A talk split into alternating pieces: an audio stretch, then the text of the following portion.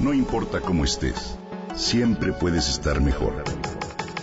Mejor, mejor. Con Reavivadas.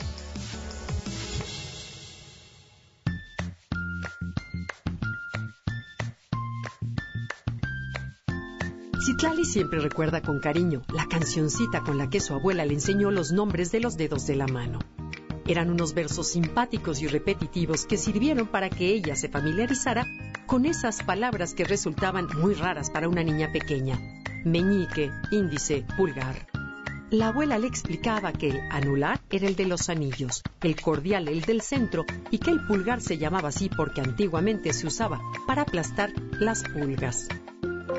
Ella le enseñó a chasquear los dedos, a cruzarlos para pedir un deseo, a enlazarlos para formar casitas y hacer pequeñas representaciones de títeres disfrazando sus manos y fingiendo que los dedos eran las piernas de los personajes.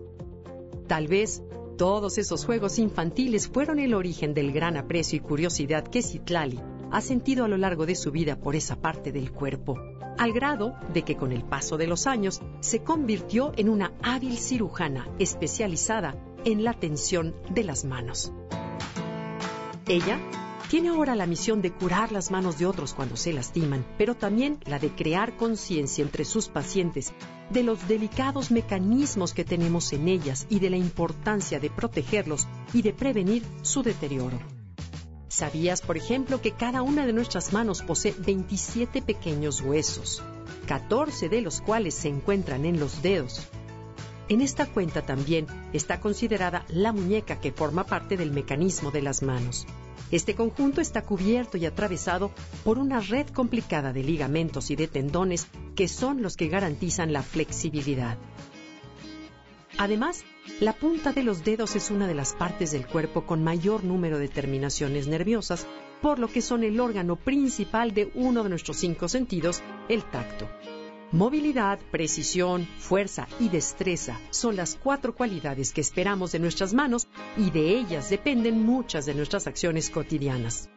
Seguramente sabes que el uso de las manos para fabricar herramientas fue decisivo para el desarrollo de los primeros seres humanos hace millones de años. Las manos nos sirven también para la cortesía, para la comunicación, para las caricias son la parte de nuestro cuerpo que más actúa ante nuestros ojos y tal vez por ello han estado cargadas de simbolismos para las distintas civilizaciones humanas. En Mesoamérica, por ejemplo, las manos aparecen en las representaciones de los dioses y son símbolo de vida, de muerte, de abundancia y de prodigalidad. Pero, ¿qué tanto te ocupas tú de tus manos? Es importante protegerlas porque muchas de nuestras acciones cotidianas las pueden poner en riesgo.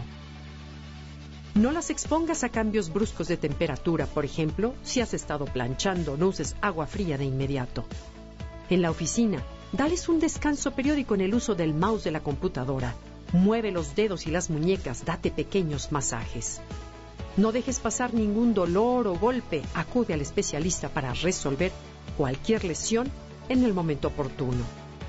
Protégelas también de detergentes de sustancias corrosivas y utiliza cremas con factor de protección solar. La mano es la herramienta del alma, su mensaje, dijo el poeta español Miguel Hernández. Y el filósofo alemán Emmanuel Kant decía que son la parte visible de nuestro cerebro. Ellas son tus mejores aliadas. Cuídalas.